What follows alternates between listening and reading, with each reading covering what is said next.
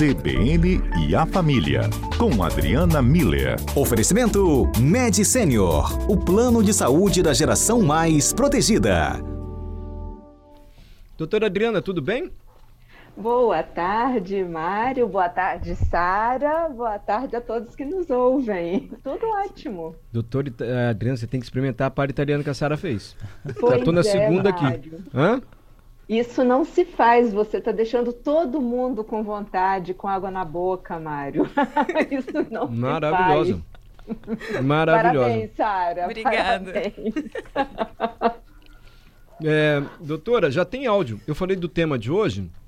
Tem idade para deixar os filhos dormirem na casa dos coleguinhas e tal?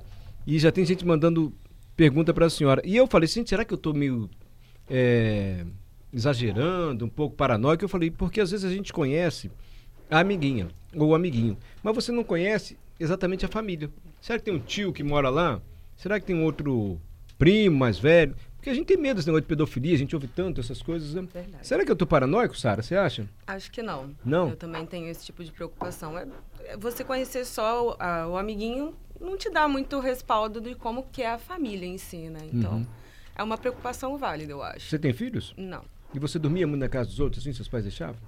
Ah, eu acho que foi a partir, sei lá, dos meus 13 anos que eu comecei a dormir em casa de amiguinho, mas assim, meus pais conheciam as famílias aonde eu estava indo dormir.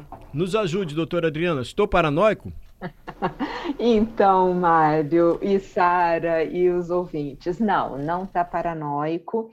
O que eu acho importante nessa pergunta e nesse contexto de festa do pijama é que eu diria que tem eh, eh, três núcleos envolvidos, né? três perspectivas pelas quais a gente pode olhar essa situação da festa do pijama, né?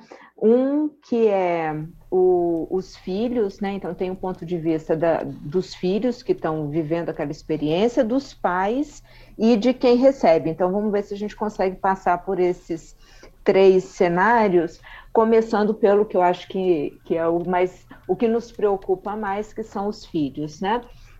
Então, do ponto de vista da criança, tá? É, quer dizer, vou- deixa eu começar pelos pais, Mário, porque talvez seja aí a gente consiga fazer uma linha de raciocínio melhor.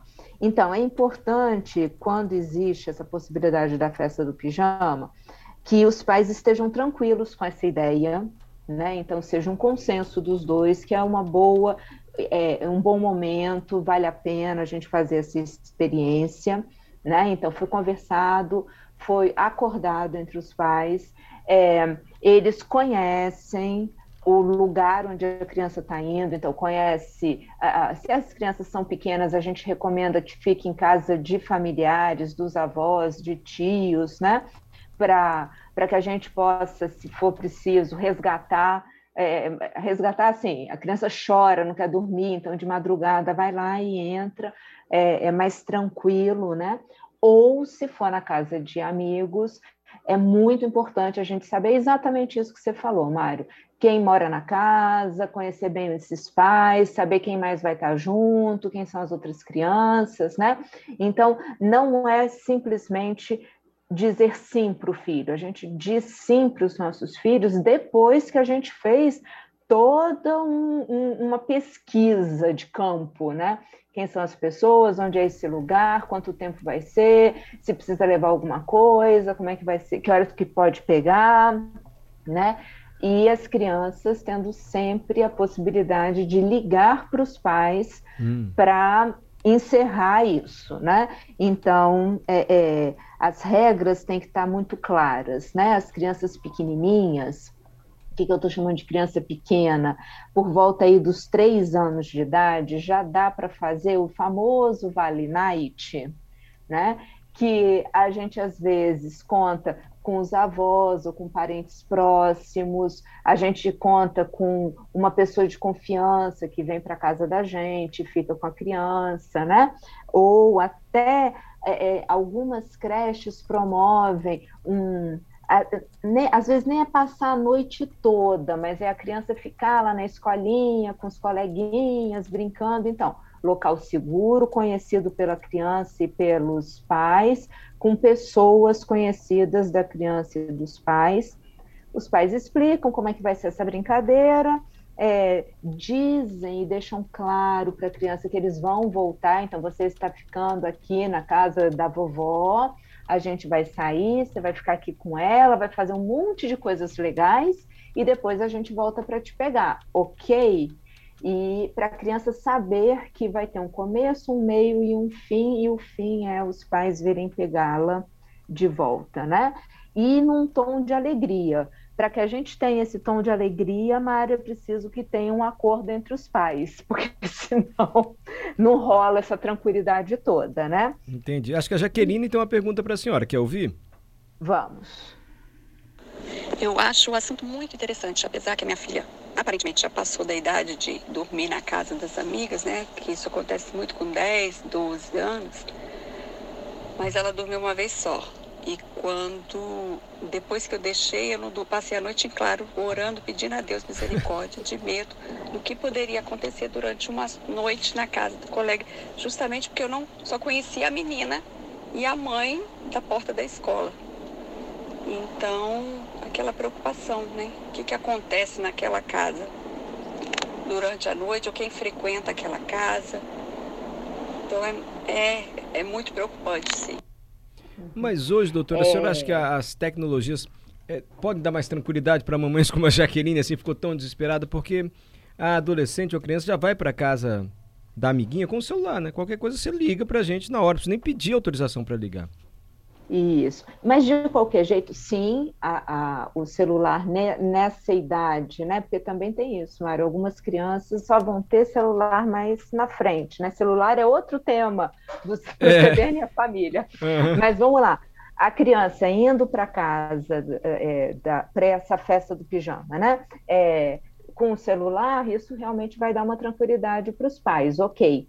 O, eu acho que não cancela o ponto anterior, que é a gente precisa conversar com quem está é, convidando, conversar mesmo e fazer essas perguntas. É, quem que vai estar tá lá, como é que vai funcionar, né? A gente tem que estar tá seguro do que está acontecendo, do que, do, de onde a gente está deixando os nossos filhos, né? Para tentar realmente é, é, criar esse ambiente de segurança para a criança, para os pais também para quem está recebendo ficar tranquilo, né? É, é quase um, um acordo entre esses três eixos, né?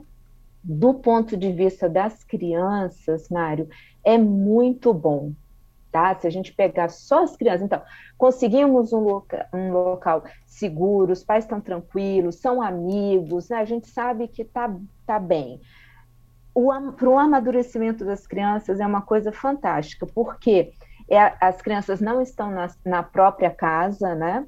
É, então, estão num lugar diferente da casa delas mesmas, com pessoas que elas não costumam conviver por, por tanto tempo, né? com desafios diferentes, por exemplo, é, a, o que, que vão comer, né? Não necessariamente na casa do coleguinha vai ter a comida que eu gosto de, de, de comer em casa, e talvez certamente na casa do coleguinha eu não vou poder chorar e fazer o meu drama que eu faço em casa, né? Então, esses desafios de comer, acordar, dormir sozinho, né? Ah, ir para o banheiro de noite, fazer xixi sozinho, de, do coletivo, né? Que filme que nós vamos assistir? E às vezes a criança virou minoria e vai então ter que assistir o, o filme que os outros quiseram, escolheram, né? Então, vai desenvolvendo essas habilidades sociais e isso para o amadurecimento é importante. Desenvolve noção de é, independência, autonomia, responsabilidade, é, consolida valores, porque a criança começa a ver que na casa dos outros também tem regras, é, fortalece os vínculos com os amigos, e se está na, na casa de parentes, né, é, com esses parentes próximos. Então, assim, é, do ponto de vista da criança, é algo que vale a pena ser estimulado, incentivado. Vou voltar a, a frisar que os pais precisam estar tranquilos, isso quer dizer local conhecido, pessoas conhecidas, para eles ficarem tranquilos, é, a criança sabendo que pode querer voltar a qualquer momento e vai ser só ligar para os pais. E o, quem está recebendo também, Mário, é, estabelecer um, um contexto de, de, recepção dessas crianças, né, que envolva monitorar o que está acontecendo, né, avisar os, os pais se ficar de olho, isso, se acontecer alguma coisa, se comprometer a ligar para os pais para pedir, né, para virem, ou é, definir o que fazer, né, não deixar as crianças muito soltas, então, vai ter a hora de todo mundo comer, vai ter a hora do filme, vai ter a hora de uma pipoca, né? E, é, e, assim... convidar só os amigos. Eu acho que talvez seja o maior desafio para quem é, recebe. É, Peraí, doutora Adriana, a senhora, já, a senhora já detalha esse desafio daqui a pouquinho. Está na hora do repórter CBN. É rápido. Está combinado. Volta com o CBN Cotidiano, nós estamos ouvindo a terapeuta familiar Adriana Miller. O tema da doutora Adriana hoje é, cuidados, assim, se tem idade certa para que os pais deixem os filhos dormirem na casa do coleguinha ou da coleguinha. A doutora Adriana já disse que é muito bom mesmo. E é legítimo que o pai da criança visitante pergunte para a família que vai receber como é que vai ser, quem mora aí. É legítimo. Faz parte de uma preocupação saudável mesmo dos pais. A doutora Adriana também já falou que para a criança é ótimo. É um exercício ótimo de aprendizado e amadurecimento. A criança dormir na casa de outra criança com os coleguinhas, porque ela vai ter que submeter outras regras. Enfim, eu lembrei até dos outros. Sabe dos outros? Vai fazer ah. na casa dos outros, você faz aqui não, hein? Quem não é você falava isso na sua casa? Não vai comer na casa dos outros igual você Sim, come. Igual, igual, você come em casa. É. Bota pouco no prato. Na casa dos outros faz assim, não. Tinha um dos outros na sua casa, Dabeto? Muito. Um dos outros. Muito. E tá rindo, né, claro? E a doutora Adriana ia dizendo o seguinte: dicas para os que recebem também para os pais que vão receber. E ela começou dizendo: é importante também não deixar as crianças muito assim a bangu, soltas demais, impor algumas regrinhas e horários, né, doutora? Pois é, é bom para que as crianças entendam que tem um, um, uma rotina acontecendo ali, né? Fica um pouquinho mais solto, mas tem. Agora está na hora de dormir, vão apagar as luzes, né? Desligar celulares, essas coisas. E é, o, o, último ponto, né, Mário, que, antes do repórter CBN, foi exatamente a, a, coisa, a questão de convidar os amigos, é, fazer realmente essa seleção. Uma festa do pijama não é um, um evento com um monte de criança, né? Tem que ser um, uma quantidade de crianças pequenas eh, pequena quantidade para que você consiga monitorar todos e atender as demandas das crianças. Então, sim, precisa ser seletivo e sim é importante que a gente não caia nessa pressão social de ah, se eu chamei fulaninho, eu tenho que chamar cicrano. Não, a gente vai fazer realmente uma seleção de quais crianças a gente vai chamar, porque é, são crianças que interagem melhor, são crianças que eu conheço os pais, são crianças que já vieram aqui na minha casa e eu entendi que entendem as nossas regras, né? Porque aí, Mário, vira um, um, um, um circuito, né? É, as crianças amadurecem, desenvolvem as habilidades sociais, aprendem a se comportar na casa do, dos outros, né? Dos outros, outros é os outros convidam as crianças que, que se comportaram legal e que entenderam como é que funciona a dinâmica, os pais da, da criança ficam tranquilos, e então a gente começa a criar um, um, um sistema aí de integração e de vínculos de amizade que são importantes. A gente sabe, né, Mário, que é, é muito comum é, o, os pais se tornarem amigos dos pais dos amigos dos filhos, né? Então, é, é exatamente por isso, vai criando esse, esse sistema de relação, de confiança, de valores em comuns, de interesses em comuns, que a gente vai é, é, gerando um, uma tranquilidade na hora de deixar sair, quando vira adolescente, né? de sair junto para ir para show, para balada, para festa. É, então começa aí pequenininho nesses né, nesses encontros e nessas é, dormir na casa do colega, né? Ótimo, doutora. Muito obrigado, viu? Tem muita gente que mesmo assim, a senhora gente faz bem, assim, mas tem pais que são muito reticentes em relação a isso e tem medo mesmo. Olha, Marcos, uhum. eu nunca deixei meu filho dormir na casa dos colegas e nunca deixei colega deles dormir na minha casa. Evitar problema é melhor. Não confio. Mas, Marcos, doutor Adriano deu todas as dicas. Você pode se informar com a família, é legal para a criança, é legal para o aprendizado e pode gerar um círculo de amizade aí, bacana. Débora Altué, boa tarde. Amo quando a doutora vem e nos dá essas dicas com uma nova visão das questões da vida. Eu adoro seus comentários, a Débora, doutora Adriana.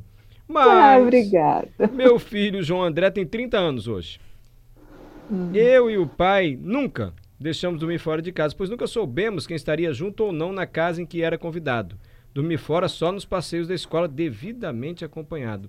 Acho que herdei isso dos meus falecidos pais. Tenho 15 irmãos. 15! E eles nunca deixaram. Então, minha casa cheia dessa não cabia mais ninguém. Não vai receber ninguém, né, Débora? Só para ir. Mas a gente entende também esse lado da preocupação dos pais. Contudo, vale muito a pena ouvir o que disse a doutora Adriana, né? As vantagens né, disso aí. É, e, e, é importante, né? Eu acho que o Marcos ele trouxe um, um, ponto, o Mário também, a gente também promover essas festas em casa, né? Trazer esses amigos, conhecer esses amigos. Os pais virão pegar essas crianças, então é um momento também da gente conversar com esses pais, né? E porque é, é nessa interação com os pais que a gente começa a entender onde os nossos filhos então estão. Então é muito importante, sim, a gente ter essa segurança, essa tranquilidade de que eu estou e, deixando meu filho ir num local que eu considero seguro e adequado. Perfeito. É, e depois conversa com a criança também quando volta. Não, não é, é como é que é força, uma conversa forçada, né? Vai, me conta, como se fosse um depoimento na polícia. Não, mas é uma conversa leve, né? Com um, uma palha italiana, né? Assim, e aí, filhinho, como é que foi? Lá, gostou? O que, que aconteceu de bom? O que, que você não gostou? Né? E aí, por aí, você já vai entendendo como é que foi a, a dinâmica, né? Doutora então... Adriana, obrigado. A gente sempre gosta muito de ouvir a senhora aqui. Eu gosto tanto da senhora, sabe o que, que eu vou fazer? Ah. Vou pedir para nosso ouvinte, Sara, repetir a receita da palha italiana que ela trouxe aqui. Eu vi que a senhora está interessadíssima. E essa palha ah. italiana da Sara, vou comer o terceiro pedacinho, Sara. Por favor. Só um, eu vou pegar um pedaço do pedaço. Só mais um, tá, mano? Ela é diferente das outras. A senhora quer que ela diga de novo, doutora, a receita? Sara, por favor, porque talvez até sirva de dica para quem está querendo fazer uma festa Isso, de pijama é ótimo as crianças. Ó, Bota e ela trouxe um bandejão. italiana da Sara. Vai, Sara, fala para a doutora Diana, como é que ela faz isso? Leite condensado, cacau hum. em pó, 100% cacau, nada de cacau com açúcar, porque já tem leite condensado. Hum. E um pouquinho de café. E o biscoito maisena. Entendeu, doutora? Caramba, fantástico! Fantástico, Sara. Obrigada. Farei. Nossa, deu água na boca dobrado agora. Eu imaginando fazendo a receita. Tá maravilhosa a palha italiana. Obrigado, doutora Adriana. Fica com Deus. Até a próxima quinta. Obrigada a você, Mário, aos nossos ouvintes. Sara, muito bom saber que você está aí presente na Rádio CVN. Sim. Muito ótimo. Ô, Sara, Carinho Sara grande é por ouvinte. vocês.